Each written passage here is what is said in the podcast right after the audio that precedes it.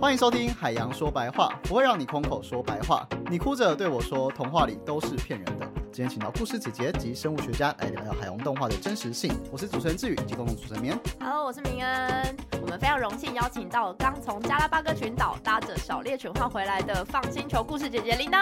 Hello，大家好，我是铃铛姐姐。以及为了寻找各种生物啊，在全台湾的海岸及潮间带挖呀挖呀挖的海底捞 VIP，嘉义大学生物资源学系的邱玉文老师。各位听众朋友，大家好，我是加大邱玉文。Hello，铃铛姐姐平常的生活都是山上跑、海里游。这次远赴加拉巴哥潜水，主要是想要看什么样的海洋生物吗？还是为了带更多有趣的故事回来给小朋友呢？诶，去加拉巴哥群岛其实算是一个儿时梦想吧，因为只要有在接触生物学的人，应该都会知道达尔文。对，那达尔文会发现演化论最重要的一个地点就是加拉巴哥群岛。那那边呢有很多加拉巴哥特有种的生物，就是只有在那边才看得到，其他地方看不到。那台湾也有台湾特有种啦，只是平常在台湾看腻了嘛，所以就三宝跟刁民啊，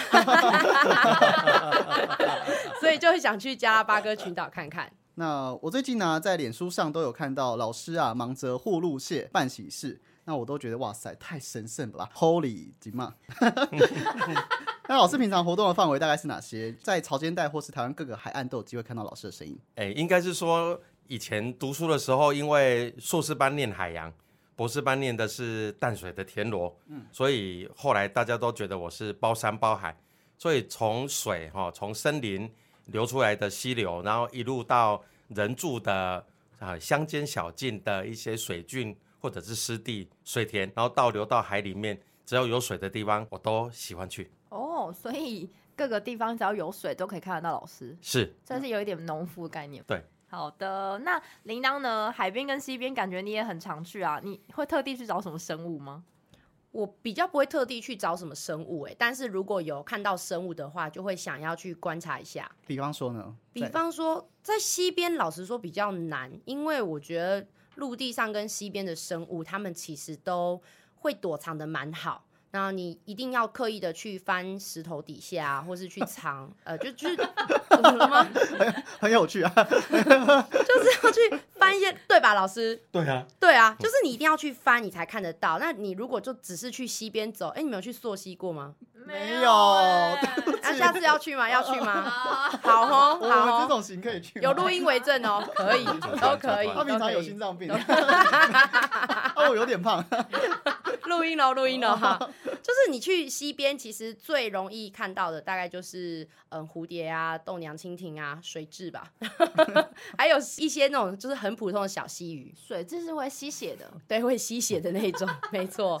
对，去海里面的话就比较简单，因为在大海里面基本上没什么遮蔽物，然后这些鱼的游动也很快，所以它就是会坦荡坦坦荡荡的在那边让你看。那哎、诶老师刚刚铃铛有讲到这一些，就是会去海边、溪边。那老师你喜欢往潮间带跑，是因为呃只有在潮间带才看得到某一种生物吗？还是应该是说哈，我其实研究的主题哈是做贝类，贝类。是研究贝壳，啊？嘿，所以只要找得到贝壳的地方，我都想会，我都会想去。然后刚刚在讲硕班的时候，其实我是就念我们今天录音的这个学校中山大学，对，嘿，我是海生所的，所以、哦。对海洋生物研究所，所以当时研究的是海里面的红雷，那就觉得嗯，每次要抓它都要坐船，然后都吐得要命，然后后来就博士班觉得年纪大了，就去想说田里面比较好混，好，然后就去做田螺，就就发现逮鸡大条啊，为什么？因为台湾的田其实没有什么田螺了，哦嘿你知道在田里面看到的螺都不是田螺，都去哪里了？都是福寿螺，死掉了吧？对，所以对对对，死掉了，啊所以他就喷农药啊。对啊，就后来就到处找，到处找，所以就又回到第一题，为什么山上也看得到我，海里面也看得到我，都是到处在找贝壳这样子。，哦原本想要就是退休养老，做研究退休养，用用用养养养老的方式在做研究，对，所以都在抗毒。殊不知变流浪教师，对啊，没选好，原来是这样。哎、老师，那福寿螺是不会死掉吗？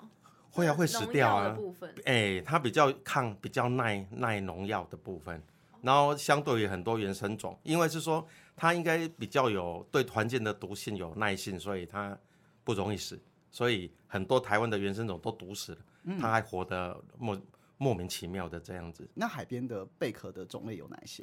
哦，海边的贝壳其实很多嘞，很多如果台湾有七百种到八百种的海洋的贝类，淡水大概就是七八十种而已。老师，你七七百八百是这个文献上记载还是老师？对哦，文献哦。那如果还没有正式登录，或者是就是还没有、哎新品种，新，品种。对对，就还还没进老师的宝可梦图鉴 对，那就更多了，哦是，那你亲眼看过大概有几种？应该有一千多种。这么多？对，所以 动不动就是有新种，有新种，可是要发表一个新种，那个过程是比较复、比较严谨的。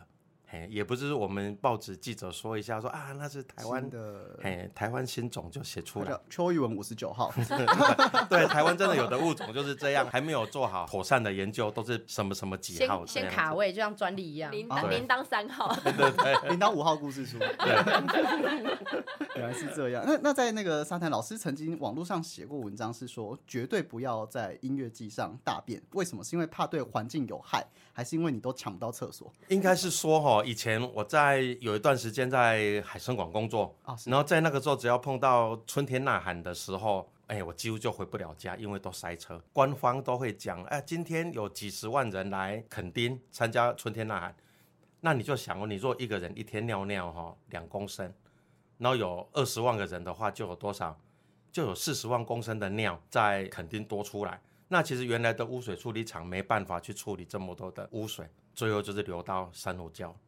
好，所以换到大便更厉害。不好意思叫你们称你们的大便多重，可是如果二十万个人就二十万公斤的大便，你看这个其实对于那个海垦丁那种地方，而且是国家公园那种这些多的污染物有流到海里面，对珊瑚礁都是很大的一个负担。负担哦，它它是有机会去流到海里面的吗？有啊，只要那个化粪池，呃，对不起，污水处理厂扛不住了，就直接把阀门打开，它就流到顺着水就流到海边去了。哦，这么恐怖。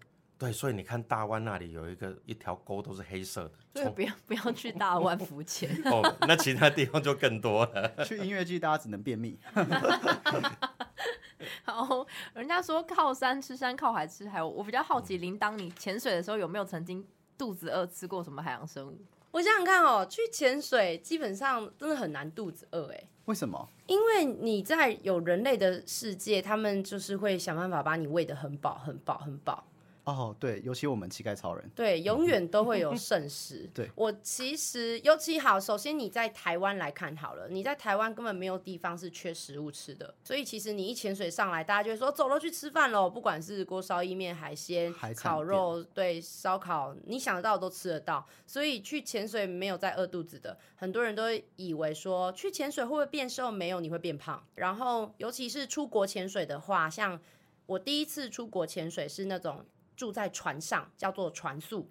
船宿那个时候大家呢都想说，哇，去船宿你就没有东西吃了，所以还带了很多泡面什么之类的，没有，都吃不到。泡面只是解相思用的，不是不是真的为了让你就是饥饿使使用的。因为船宿上面的工作人员都还是会准备了满满的食物，让你就是吃到饱。哦，就是船上其实有冰箱，然后他们就有。就 是游艇，哦是游艇的那种，嗯，对我有我有，虽然我有坐过真的很烂很烂的船，但是他们其实都还是有办法储存食物。你就想在两百年前的航海时代，他们都可以一艘船出来开五年了，哦。就是一定有很多方法是你可以补给，你可以储存食物一阵子，然后各种方法，人类真的不会饿到自己。我觉得要到潜水肚子饿需要吃海洋生物，那就是只有黄金大挑战，哦这是什么？受难的时候吗？还是日本就是冰口啊，对啊，哦哈西鲁哈西鲁，只有为了奖金才会需要做这种事情。我知道哎，冰口有养一只鸡对啊对不对？没没办法，只会去等它生鸡蛋。后互斗后后道后道后道后道，好可爱哦。好，那就算铃铛刚刚说这个潜水的时候，你真的要吃海洋生物是不太可能。但我这边刚好听说有一个人呐啊就在潜水的时候直接吃起海陆大餐。那想问一下老师，你吃过什么比较有趣的生物？这是陆老师跟我爆料的啦。对，那个首先要先澄清一下哈，我在念书的，哎，应该是说在念书之前，就是跟一般的潜水的，就是以前的那种潜水教练，，我知道，早期我知道。的那些教练其实是有一些在考照的时候，他是跟你说你要捡几颗钟螺，然后上来变成是你的那个叫当做做战考试，对，当做考试。所以那个时候其实哈，哎，抓到钟螺，然后呢，直接，而且当时跟现在资源量真的差很多。对，当时下去大概金环保罗可以用整个采集袋装满满的啊，回来再来当做是哇，是那个当做是纪念品的这样子哈。真的找不到，现在不容易 找。然后如果说呢，就是像只要是一般你在渔港有看到，或者是潜水教练以前的民间的潜水教练有在吃的哈，嗯，我们大概当时都吃过。所以应该是，如果陆老师在说的那一件事情是有一次，有一次就我们就到澎湖去出差了，然后那一次因为潮水的原因，我们过了吃饭的时间都还在工作，然后这个时候就忽然我们实验室的一个学姐就发现，哎，邱玉文不见了，然后大家就一直找，为什么会找不见呢？我都躲在一个礁石后面，然后就坐在那里，把那个岩壁上面的藤壶跟牡蛎就敲下来就。把它吃掉，然后大家看到我躲在后面吃这些东西的时候，就喊了一声“野人”啊！所以从那个故事开，啊那件事开始，这个故事就传下来。不常吃啦，吃藤壶其实很环保啊。对啊，这几个你就只是把它敲下来，对不对？对对对对对啊，就帮他。把七地空出来，让其他的再附着上去。但 但你还是必须承认，这蛮野蛮的。对，可是饿饿的时候又想说，哎，这个东西很新鲜，你可能就不要在那个渔港旁边敲，因为环境就比较不好一点。啊，我们曾经听说过，就是他们外籍的移工，呃，你把藤壶敲下来这件事情，其实犒赏这些外籍移工，他们拿去卖的话，会有额外收入这样子。有，算是他们的那个年终奖金。年终奖金，然后但是这些东西都被老师敲下来吃掉了。不会，外籍劳工他们敲的应该都是定制渔网的那种对钢缆上。哦，对，老师内行。因为他们拿下来之后就问我，会打电话来问我说：“邱老师，你这是要买几斤？” 所以我的我新台币的样就变成是他们喜欢的样子这样子。铃铛，你有吃过藤壶吗？哎，我不算那个马祖的那个叫什么佛手。对，那是一种藤，那也是一种藤壶，没有错。对对对，可是它就是有鲜味，有海味，但是那你要吃到它的肉，其实很困难啊。听说它好像像龙虾的口感一样，因为我们没有吃，我跟别人都没有吃过。口感？你觉得它比较像什么？我觉得硬要讲，其实还是比较像贝类的口感，但是很很鲜。你就想象修猪蕾吧。肉其实很少，肉其实真的很少。哦，所以有人说他是穷人的龙虾，只是他为了骗我这种穷人，然后去 想。你要这样讲也可以啊，就是肉很少，所以是穷人的龙虾。可是他他要吃哪一个部分？他看起来外面好像是剥开它哦，对，因为它就是一种贝类，所以就像我们一般吃蛤蟆贝壳，你要把它剥开吃里面的肉。哦，对。老所以老师，你这边是有团购的，你看管道是。当然，不过。藤壶这种东西哈，最好还是现场吃。它如果被拿下来之后，其实它就已经受伤了，等于是一直在流失体液，很容易超车。然后再冰过来，对它死掉，冷藏就会开始腐，就坏掉。所以你看，为什么在台湾你吃不到马祖的佛手？我们去马祖吃的时候，他们也都是当天现采，然后就是马上送去餐厅就是煮，然后我们就会当天自己去采佛手，然后采完以后就是送去餐厅，你中午就可以吃。老师，你说你那时候你在旁边这个礁石后面敲的，是敲下来直接吃，还是有料理过？就当然不用料理啊，料理就被分走了。野人，对对对，就是刚刚那句话。我记得那个学姐就喊了一声“野人”，你当这是野人吗？不会啊，会吗？我觉得这非常的负责任，自己要吃的东西自己采集。像我们说其他人，我们我们说他野人，但我们没有想过，我们只是把野的部分拿去外包，交给别人野，我们自己吃弄好的。我觉得老师这个。行为非常的负责任，我们减少那个食物的里程，没有错，对，碳碳足迹减少了，没有错，生产到直接消费，没有没有没有没有制造过程。好，接下来下一题就是长这样，叫做那老师你是生物学家，有遇过什么对生物学家比较过分的刻板印象吗？比比如说，应该也没，应该因为生物生物学的范围太大，是，所以基本上就是我刚说的包山包海。不过我最不能忍受的就是大家都以为我是生物学家哦，所以吃饭的时候哈，哪一红请人给请人给的就被赔本的嘛。可是大家就会从第一道菜开始就问说，哎，这是什么物件？你都要甲解说讲这鲍鱼啊，这是什么物件？你都要讲这小羹啊，啊，你那反正从头到尾问到最后一道鱼丸，还在跟你问说这个碗到底是什么碗？从可能从哪里来的，然后这样。对啊，你拢免讲。啊！你有看隔壁阿桑一直在给你包哦，这盒这盒的包一样，你用不价的。这个是万生物学家也没有什么就是人嘛，就是只是一不不想去吃种行业，喜酒对对对 这这好像是阿尚的策略，就是一直问，然后就让你没有吃到这样子。对对对，一直干扰。嘿 所以我在我后来在做请人客要坐桌的时候弄会惊。第一个哦，一整桌都是小姐的，也不要去做，是因为害羞，啊不，好意思吃。一整桌都是阿桑的，更不能吃，因为塑胶袋根本都拿出它。按了一整个都是那种当兵的那个叫做小哥哥也不行，因那为个都都很会吃。嘿食量很大，嘿，然后最好的就是老人这样子，你你就要跟他们讲说这个有毒，不能吃。我我是生物学家，然后你就被厨师扛出去了。哎、那铃铛平常是说故事姐姐，大家对你有没有什么刻板印象？比如说，觉得你非常有爱心啊，或是遇到人就要报告一下三只小猪的近况这种。三只小猪因为已经有 ending 了，所以比较不会有人要我报告近况。但是呢，故事姐姐的刻板印象大概就是，大家第一句就会问说：“哦，你在幼稚园工作？”没有，我没有在幼稚园工作，那是幼稚园老师、教保员。我是说故事姐姐，哦，原来不一样。对。我今天才知道不一样。然后还有什么啊？嗯、当然啦，的确就是会很多人讲说什么哇，你对小朋友一定很有耐心哎，你居然可以跟他们讲话，我才觉得可以跟大人讲话真的是一件很厉害的事情，因为小朋友跟他们讲话都听得懂，也会去做。就以我觉得不就以环保来讲好了啦，就是你跟小朋友讲，他们都会听进去，然后就会想尝试去做。但是跟大人就是讲一百遍，他们都 就听过就就过了。我我觉得我觉得像你这样子的理念很好，哦我我很支持。然后再从默默从这杯饮料的袋子里面拿出一罐罐装可乐，大概是这样，辛苦辛苦没有我，因为我后来就是觉得说，反正大人我就已经放弃了，大人怎样就怎样，因为我觉得大人的那个叫什么，他们的生活历程太长啦、你要想办法去让大人有一点习惯上的改变，真的很困难。那我们就是不如从小朋友开始，那反正我擅长的也是跟小朋友讲话，我就专心的跟小朋友讲话就好，大概是这样吧。好，海洋生物学家平常的工作是什么？海洋生物学家哦，其实就是跟生物一样，都是在谋生。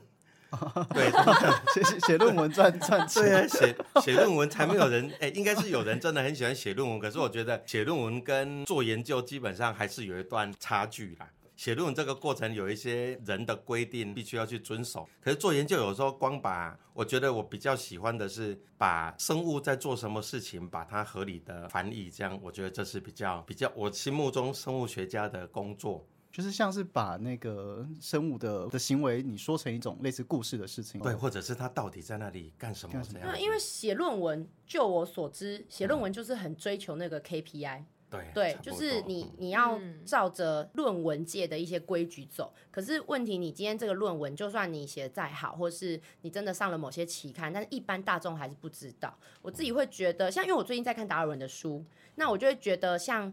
很多生物学家，他们其实是想发现一些东西，探究一些真理，而且是想把这些东西让更多人知道，是想分享出去，并不是说单纯的哦，我写个论文，我交出去，然后只要这一小小部分的人知道就好。可是你论文推出去，跟让一般人知道，那就是两件事。就是达尔文跟那一位没选到的那个博士的差异。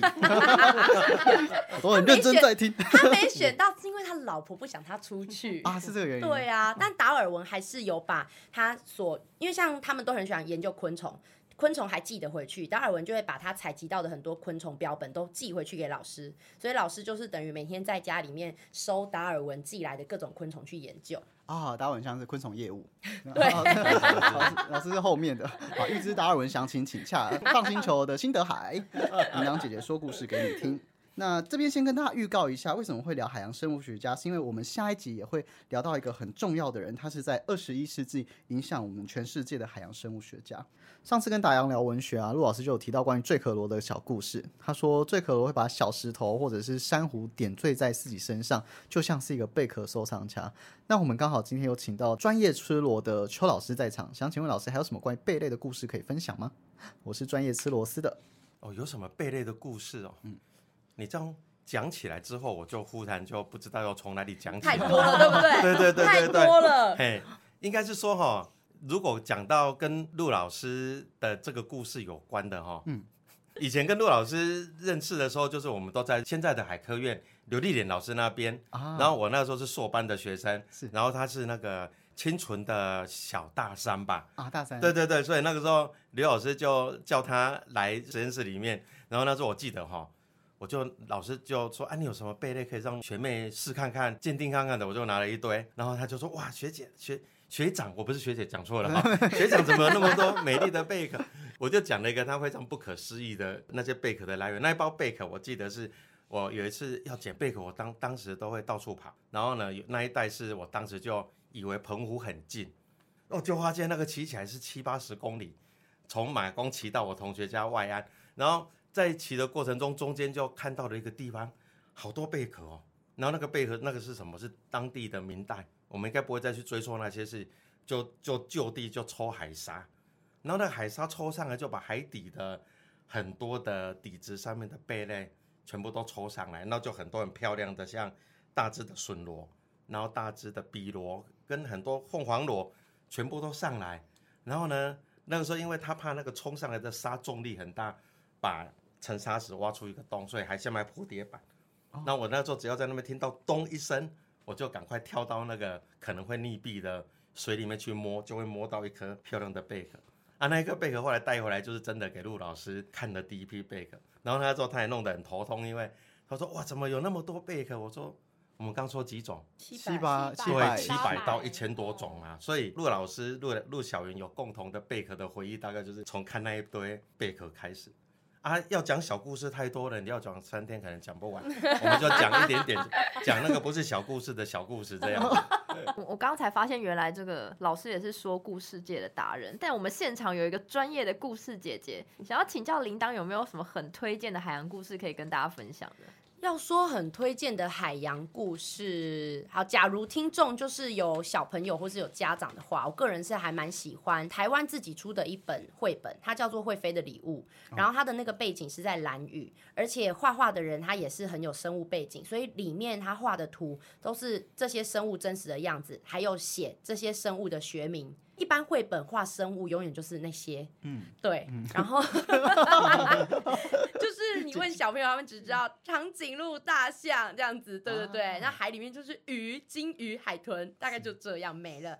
对，可是它连那种什么。嗯，羊碎族，然后还有一些螺类、贝类，它都有写出来、画出来，而且是有真实考据的。对，所以我觉得那一本是你要去蓝屿之前很适合带来给小朋友一起看，而且还有潮间带，也有山上溪边的一些生物，我觉得很有趣。好，会飞的礼物这个故事推荐给所有的听众以及小美人鱼的编剧。我自己，嗯，我自己最开心的一次海洋故事，大概就是在菲律宾的大海中遇到金鲨。对，金鲨吗？很大只那种，吃人的金沙吗？豆腐鲨，豆腐鲨。你也你怎么了？不是，因为我我在想，我认识你的时候，你的脚应该都还在。好，那再太好了，就我们在此澄清一下，老师豆腐鲨吃什么？浮游生物。没有错，他吃浮游生物，他吃浮游生物，他这样吃的浮游动物啊，对，吃得饱，对，吃得饱，吃得饱，他都能长这么大了。至于金沙才是最伟大的乞丐超人。